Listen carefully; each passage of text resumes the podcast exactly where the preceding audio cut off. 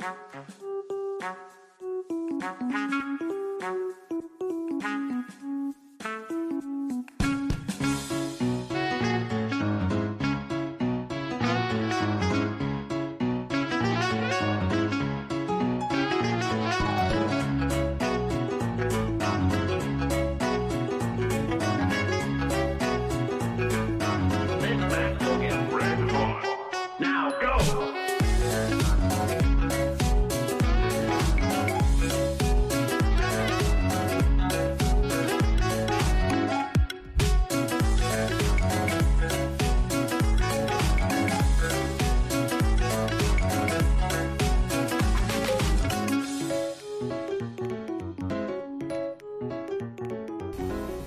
はい、こんばんは。えー、じゃえー、ミドル巨人くん PC、うん、ジャイアンツキャスト8月号でございます。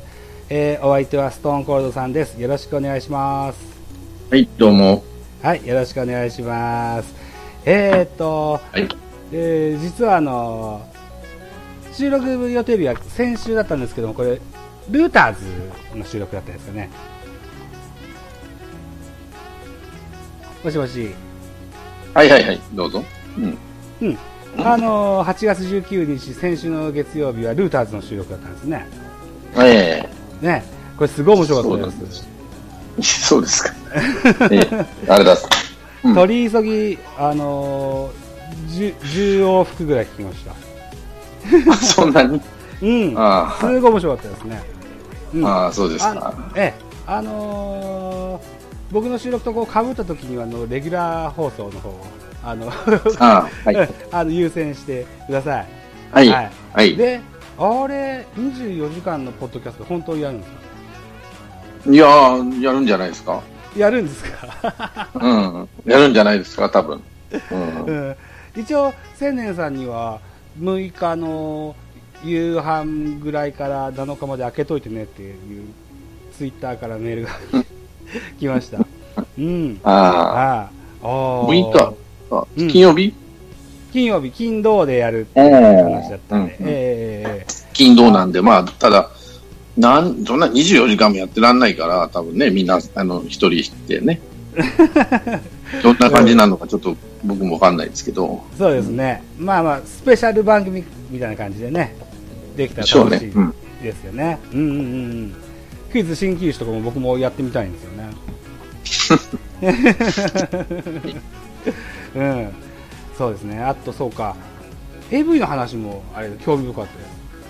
裸。あ、そうです。全裸監督か。全裸監督。ね。ネットフリックスのね。うん、ね、流れからいきましたね、うん。僕こんなことをあんま大きい声で言うといけないのかもしれないけれども、中3のぐらいの時から、はあ、20、30代手前ぐらいまで毎月ね、うん、あのアダルトビデオ専門雑誌を買ってたんですよ。ああそんなある うん。えっ、ー、とねベストビデオっていうね雑誌がありましてね、うん、そうそうそう。うんとなんだろうな。フィフィルムみたいなやつがこう貼ってあるようなイメージの。見たことないの俺。本当ですか？うんないっすね。専門雑誌です。はい。あのーうん、もしかしたら僕も少しは AV の話できるかもしれませんので、なんか 別の機会があれば、ね、はい、あのお相手しお相手してやってください。はい。いえいえ。はい。えー、っと、で、えー、今年の夏休みは結構長くあって、ストーンさんも、あの、うん、今年も甲子園行かれたんですね。そうですね、はい。12日でしたっけ？いや、10日 ?10 日 ?10 日でしたっけ ?10 日8月の10日だったかな。ああ、うん、えー、っと、あ、そうか、じゃあ勘違いしてたな。どこの試合を見られたんですか？えー、っとね、広島商業とかか、熊本工業とか出てたな。あと、どうだったかな？関東一高も出てたかな。ああ、なるほど、なるほど。へえー、えー、っと、4試合全部見られたんですか？いや、3試合やったよその日は。3試合全部見ましたよ。うん。暑かったでしょ？うん、でもね、あの、うん、早く行けたんで、銀さん下に3試合で、そんなに人気のあるチームじゃなかった、学校じゃなかったんで、ははははまあ、なんとか、あの、銀さん下に入れましたから、あ、まあ。よかったな、みたいな感じで。なるほど、なるほど。えー、あのー、ちょ数年前まで有名だった、あのーラガーさんとかってまだ来てるんですか？もう、いや、わかんないけど、多分いるんじゃないですか。一番前にはいないみたいで。なるほどね。あーうん平市にはあの少年野球の子らが人口いるから、あのあんなに目立つ格好しててもやっぱ遠く 広い球場ですもんね。パッとわかんないですからね。うん、うん。えっ、とストーンさんはあのどっかの番組で聞いたら、えー聞いた記憶があるんですけど、高校野球球児だったんですよね、かつて。ああ、野球部でしたね。高ね、校の時は。どこも持ってたんですか、セカンドかサード。セカンドがサード。やっぱりあうん大の、体セカンドが、2年、3年生になってサードも持ったかな。肩うんまあまあ、肩はちょっとあったんで、動かなくていいからサードがいいなと思ったら、打球速いでこうって、あなるほどね。打球速いなと思っ。て。前で守らなきゃなんないからね。ああ、そうですよね。やっぱりこう高校野球を生で見るときには、あのそのおかつて守ってたポジションの子らをあ、それはあんまりか関係ないですね。それはあんまり、やっぱピッチャー見ますね。あそうですか。ええうんなるほど、なるほど。うん。大体でも、しなんて言ったらいいのかな、野球にしてもなんか部活ってのはしつけなんで、うん。その先生のね、普通、うーんと、監督さんのしつけなんで、しつけがちゃんと守られてるとかどうかっていうのが、その、はい生で見るとよくわかります。あこの子らあんまりしつけ守ってないなって、守ってないというか、いあの、厳しくしつけられてないなとかね。なるほど。ゲームの中で、えーっとね、やらんでもいいプレーをやるとき、やることをするとかね。やらんでもいいのにそんなこと。例えば、ランナー一塁でライト前ヒット打ったときに、はい。ランナー二塁でライト前ヒット打ったときに、はい。何でもかんでもバックホームするとかね。ああ。間に合いもせんのにバックホームする。そうすると、ファーストランナーが、えー、あー打ったランナーがセカンドまで行っちゃうっていうパターンが今年も多かったんですけど、そういうのを闇雲にやるチームっていうのは大体教えられてないんだろうなと思ってね。うん、なるほど。ここまで行ったら、例えばセカンドか誰かが、あの、カットって言ったりね、ええバックホームっていう指示を外野に出すんだろうけど、その冷静に見てる方がね、うん。何でもかんでもバックホームするとか、ランナー一塁に行ったらサードに何でもかんでも放るとかね、うんで、あの、いや、何も見ずにね、とにかくサードに掘ってみたり、バックホームしてみたいっていうの、うん。うん、のを見てると、ああ、この頃あんまりしつけられてねえんだなと思います。なるほど。ううん。ん。いわゆるこう、あの、自由なのは結構なんですけどね。うん。うんいわゆるこう、名門と言われる学校はやっぱその辺は徹底してやっぱちゃんとね、あの、うんきちっきちっと、あの、ノックの時からもわかりますよ。なるほどね。うんきちっきちっとしてるっていうか、あの、ちゃんと、セカンドにちゃんと返すとか、ショートにちゃんと返すとかね、レフトだったらショートに返すとかね。それを闇雲にバックホームな何でもいいから、ピンピンピンピン掘って、ボードを掘ってみたり、えー右行ったり左行ったり掘ってみたりとかね。うんそういうことは、やっぱりちゃんとしつけられてるところは、まあ、その前にちゃんと指示が出てるんだろうと思うけど、え後ろとか足ろとかね。やっぱそういう練習が、プロ見てたらわかるじゃないですか。何でもかんでもバックホームしないじゃないですか。えそうですね。とりあえずカットに入れるような振りをするも込みで、とにかくカットするじゃないですか。うんはい。そういうことができてるチームと、今年見に行ったのは熊本工業と広島商業なんだけど、名門なんだけど、やここ最近出てこないでしょ。うん。両方とも。例えば修学館が出てきたりとか、そうですね。広島だったらどうかな、あの、新庄が出てきたりとか、まあ、広陵出てきたりとかするでしょ？はい。で両方、これ県立高校なんですよね。はい。で、なんで出てこれないかっていうのよくわかりましたね。うーん。まあ、そういう細かい野球やんないんだな。やっああ。ぱり自由にや、その、やらせてるっていうか、昔の熊本工業にしても広島商業にしても昔のやり方、あの、なんかヒーローに的なやり方をしてたから、はい。どっちかっていうはあはあはあはあ。根性根性でっていうような、根性根性ではもうで絶対ダメだから、うん。絶対ダメってわけじゃないんだけど、あんまりなんだなと思うんだけど、うん。だから、ああ、なるほどなと。チップトラマイに出れるような学校じゃなくなったのは、こういうとこなんだろうなと思ってね。うーん。そうか、そうか。自由奔放っていうのは結構なことなんだけど、ええ自分、そうして自分でこう考えてやりなさいっていうのは結構なことなんだけど、ある一定のルールを守った上でえやらせるとダメなんじゃないかなっていうふうには、ちょっと見てて、あの、学校見たらわかり、あの、ノックとか試合見てたらわかりますよ。えうーん。高校は大概ね、もう何でもいいから、ランナー一塁に寄ったらライト前ヒット打ったら全員サードに思いっきりおりますからね。形自慢みたいです。えちゃんとっていうか、その指示がないっていうか、サードだったらちゃんとサードの掘りゃいいんだろうけど、ー一度のビームして掘りたいんだろうけどね。うーん。以外どっか外れてるんです。熊高にしても広商にしても、いわゆるこう皇后と言われるチームで。この両もね、ノックポロッポロしてましたからね。ああ、そうですか。あああ、ああと思った。へえ、ああ、それは意外な発見ですね。うん。表彰にしても、こんな下手なんだと思ってね。うんえ、だってもう、それは甲子園行くぐらいなんだから、それなりにうまいんだろうけど、うん。あさすがだなってことはないんですね。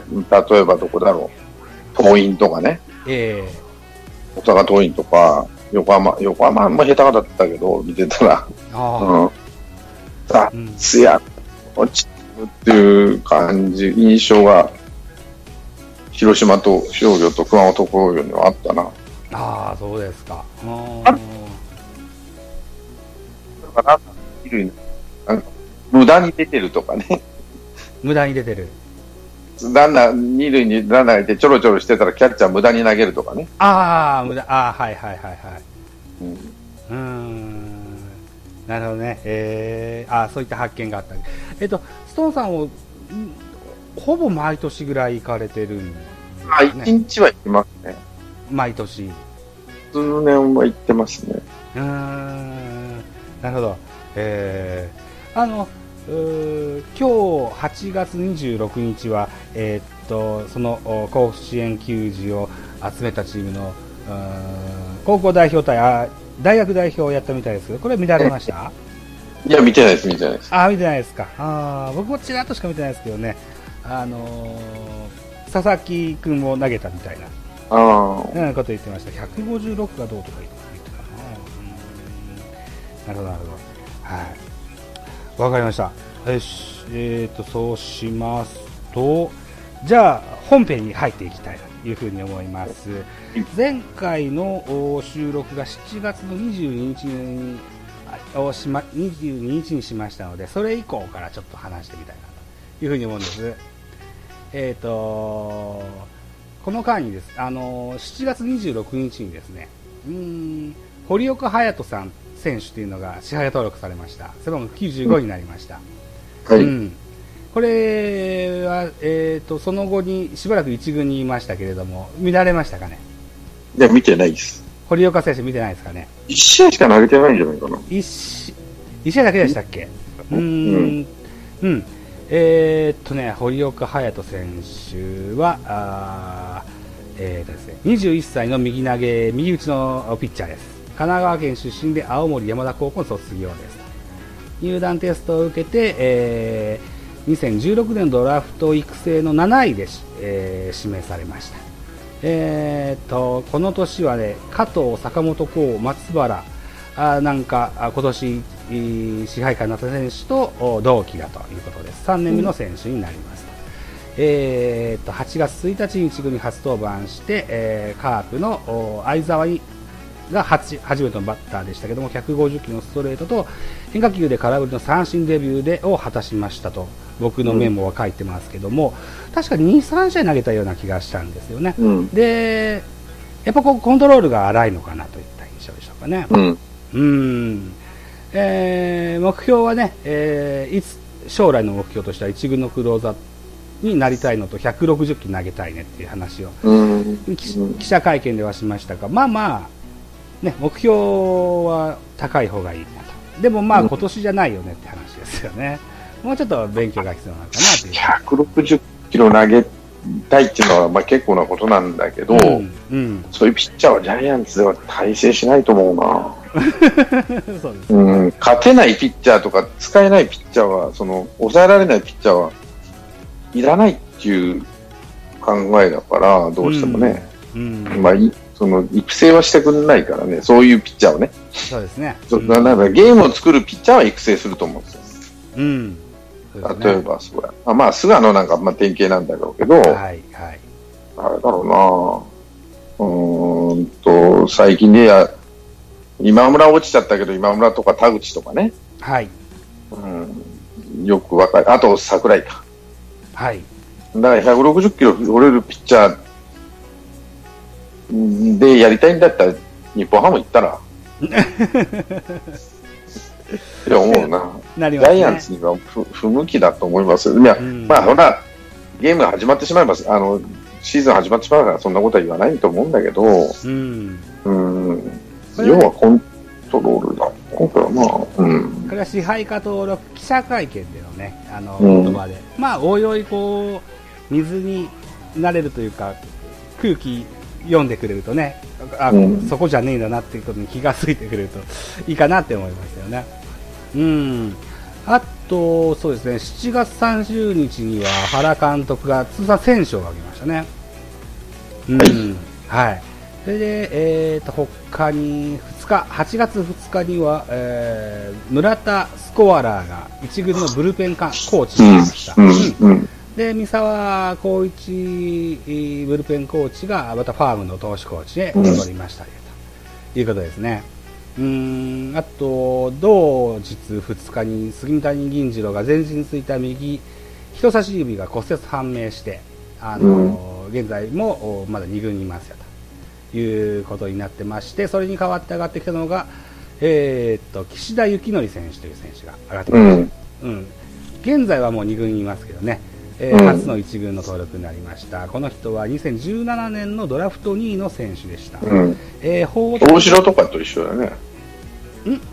あ大城とか大城とかと一緒です。大桑原とか大城とか若林とか北村とかと同じだったかな、えー。あの時クソみそに言われたんだよね。じゃあ、そうですね、社会人ばっか取って何やってんだよったらさ、全部戦力になってんじゃんと思ったよね。うですね桑原まだだけど。うんうん。あそうか、田中俊太もこの年でしたね、そうんはいまあまあ中堅ばっかりだけど、中川もそうじゃない中川もそうか、そうかもしれないですね。うん中川、池田、岸田、大城、田中、桑原。でしょ？だから全部うん大学もしくは社会人でしょ？そうです、そうです。はい。だから、あの時にね、いろいろ言われたんだって。めちゃめちゃ言われましたね。ね結局みんな戦力になってんじゃん、それなりにって。そうですよ。うん。うん。ジャイアンツのスカウトが、まあまあ、ね、どうかなと思うと多々ありますけど、うん。いや、かんや言いながらね、うん。結局、一一軍に上が上げられることなく引退する選手が山のようにいるので、ね、それと比べたら、どっかのチームみたいにね、うんまあいいけど、はい。ジャジャイアンツは5人中3人は上が上がるかなと思うけどね、うんうんこんなに豊作だと思うよ、ある意味。そうですよね。うん。はい。そうですね。うん。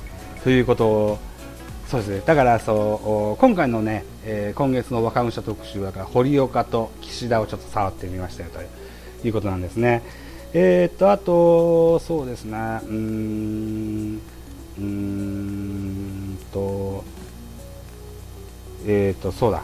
えーちょっとは、あのー8月2日まで喋ったけど、ちょっと飛びますけど、8月22日に岩隈が2軍で初登板しました。はい。うん。あの、1イニングを投げて三者凡退に抑えたよっていうニュースは見ましたけれども、うーん、そうですね。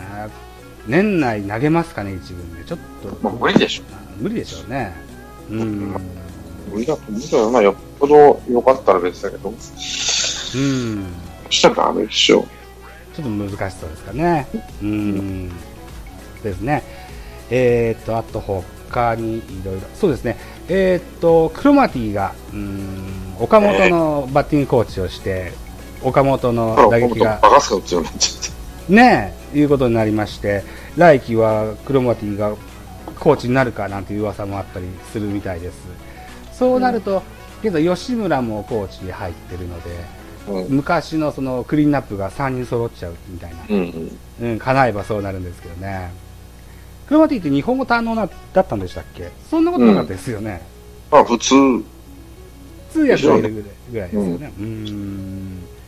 あの、ベンチも、なんだろうな、タレントクラスの明るい人材が結構いるので、クロマティも、あれとまた明るくなるのかなとは思うんですだから予定通りですよ、原さんの。予定通り。うん、タレント入れ、去年まで暗かったっていうか、元気がないってずっと言われたんですね。村田中だしろ。はい。ピッチャーが斎藤正樹、えー、っと、まあ、野手は吉村。それから、村田義則がバッテリーだった。はいはいはいはい。ね、暗いっていうか元気で高橋由伸でしょ？はい。だから明るい人で、こう、わわわ言ってくれる人で、で、まあ論理的にもね、まあ、うん、元木は皆さん舐めてたと思いますよ。元木と宮本のことは舐めてたと思うけど、俺もここまでやれるとは思わなかったね、二人とも。うん。引っ張ってるのは間違いなくこの二人がコーチとしてね、タレントなんで明るいんですよ。ね、ファンサービスもするし、うん、うん、ベンチで見てたよね、宮本って本当に気遣って喋ってんだなと思ってね、ちっちゃいうん。うん。そうですね。うん。やっぱタレントさんなんで人、そういうね、あの、野球選手じゃない、は気がついてないところで、はい、うん、商売してる人だったんだろうなっていうのがよく。気遣いできますよね。うん。見てると、うん、だからその、うん、なんていうかな、あれ、えー、コメントとかね、見てると、はい、僕は俺が悪かったって、準備させるのが遅かったとかね、はい、ここで間違った系統したっていうの負けた時に言うんで、はい、斎藤正樹の時あんまりそんなの、そういうのをマスコミに喋るのが上手なんだよね。うん、多分こういうコメントを出すと選手がいてて傷つかないとかね、うんうんうん、次に頑張ってくれるとかいうのがるんじゃないかなと思われるんで、うん、だからいろいろね、広川のじじいみたいに揶揄されたことありましたけど、はい、うん、結局、結果出してんじゃんって話だし、元木は、まあ、これは皆さんご存知の通り、高校時代からセンスの塊ですからね、腹とかよりも上ですからね、センスだけで言えば。ただ努力しなかっただけでね。そうですね。練習しなかっただけで、あああなっちゃったんですけど、うん、だから走塁とかそういう技術とか人、そういう隙を見つけるとかいう技術はやっぱり、ね、いや、あの、私生活は別として、野球のセンスは本当にこの人あるんだろうなと。そうなんでしょうね。うん。うん。いつだからその、二塁ランナーで山口俊がいた時に、三塁に進塁しようとしたらこけて、その時の、こけて、パントマイムみたいなことしてましたけど、あれは面白かったな。いや、増田とかあんなのはね、まあ、鈴木コーチに習ってるんだろうけど、増田とか行かせるのは、もう元木はへっちゃらで行かせるからね、三塁コーチな鈴木は三塁コーチじゃなくて一塁コーチなんだと思って、まあまあまあ、二塁への盗塁のためかなと思ったら、うん、元木自体はそんなに足が速くないから工夫してたんですよね、じゃあ、あの現役時代は。そうでしょうね。うん。うん。だから誰がどこに守っててこの位置なら回れるなっていうのを彼足を遅かったから、はい、センスで走ってたんでねそういう意味では。そうですね。皆さん舐めてたと思いますよ。タレントがコーチやって大丈夫かよとかね。そうでしょうね、うん、正直僕もあの不安視してたことはありました。俺はあんまり不安視はしてなかったんでやれると思ってました。さすがですね。もう時ってやっぱり信用その練習しないっていう部分もあるけど、センスは本当抜群だったから、うん、まあ、原あの長嶋くせ者って言ったぐらいですけどね。はい。ただ、宮本って人は、そのタレントさんになって、タレントで、その芸能界で気遣いを使うっていうのがうまいこと流れてるかなって、今のところね。うん。ここまでや、そのピッチングコーチとしてやれるとは俺は思ってなかったけど、うん。うん、それを見つけた原さんっていうのは大したもんだなそうですね。うん。うんうんうんうん今でもたまに、あの、テレビ通販の、あの、おそらく去年ぐらいに撮ったやつが今でもたまに流れてたりするんです。ケンナオコと一緒に通販やってたんですよ。宮本。うんうん、ケンナオコって結構後輩とか厳しいんですよ。人なんですよね、確かね。うん、うん。その辺からの勉強したんでしょうかね。だから、そういう気遣いとか、そう、どうしたら人が回せれるとか、チームプレーは、ああいう番組でチームプレーするにはどうしたらいいかとかいうのは、やっぱ、10年以上やっとるじゃん。20年近くやってんじゃないかな、タレント。タレント業ね、そう。これで一回も聞いてないでしょ。はいズ。ームインはずっとやってたし、そうです、ね。そういう番組も出てたし、うん。ね、消えてな、消えずにやれるってことは、やっぱそれで、解説もやってたんで、ずーっとね。あの、ラジオの方ですよね。いや、えーっとね、テレビもやってた、日テレもやってた、うん、結構厳しいこと言ってた。ええそうですか。なので、そうすると、言っちゃ悪いけど、宮本ごときのね、あの、選手時代の 成績でね、うん、そこまでしてもらえることはまずないんだけど、うん。それぐらい、その番組を作る時のうん。役割っていうのをしっかり分かってて、自分のね、うん。いうので、こう、チーム、輪輪ができる、気遣いをできるようになってるんじゃねえかなと思ったところは、原さん見てたのかもしれないし、なるほどね。う。うんうん。うん。発すっごい、先発はめっためだけど、うん。